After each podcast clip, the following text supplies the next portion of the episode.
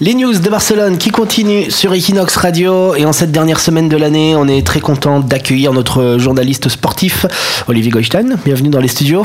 Bonjour, bienvenue, merci. Alors toi, tu es le journaliste sociétal sportif euh, d'Equinox. On fait un petit peu la rétrospective hein, toute cette semaine de ce qui s'est passé en 2016. Selon toi, quel a été l'événement majeur au niveau euh, du sport à Barcelone? Ah ben, L'événement majeur au niveau du sport, si on parle des Français, c'est bien sûr euh, la finale du top 14 de rugby, qui a fait venir quand même 100 000 personnes euh, de France, euh, principalement pour remplir le Camp Nou.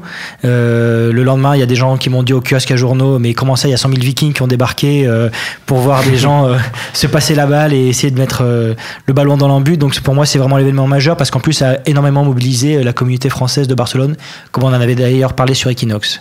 2016, c'est fini. 2017, ça arrive. Ça va être quoi les, les événements marquants de l'année? Pour faire un petit peu de voyance là. Oh ben là, euh, ce qui nous vient très rapidement, c'est le duel Barça-PSG euh, le 14 février, puis le 8 mars. Le 8 mars à Barcelone. Alors ça va se passer comment Comme c'est le soir de la Saint-Valentin, ce, ce classico, tu, tu, vois ça comment toi? Ah ben alors, euh, moi je vous conseille de prendre un restaurant avec une télé hein, pour voir le match aller.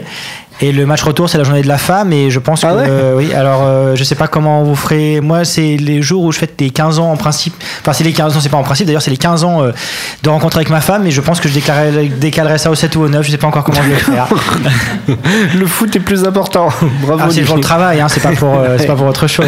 Alors, justement, au niveau du travail, tu as cartonné, toi, sur Equinox cette année, parce que tu as dénoché pas mal d'interviews exclusives.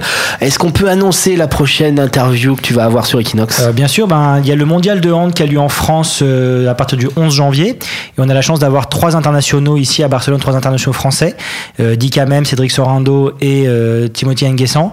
Et ils nous ont accordé une interview avant de partir avec la sélection. Et donc on aura l'interview le jour avant le mondial, le 10 janvier, sur Equinox. Comment ils s'appellent les handballeurs Ils avaient un nom, non? C'était pas les foufous, comme ça? Alors c'était les ah barjots dans les années, 90. années 90. Et maintenant ils appellent ça les experts. Et d'ailleurs, j'ai demandé, je leur ai demandé qu'est-ce qu'ils pensaient de ce nom-là, des mhm. experts, et ils nous ont répondu. Donc vous aurez la réponse donc sur Equinox le 10 janvier. Le 10 janvier à suivre sur equinoxmagazine.fr. Merci Olivier. Merci à vous, bonne année.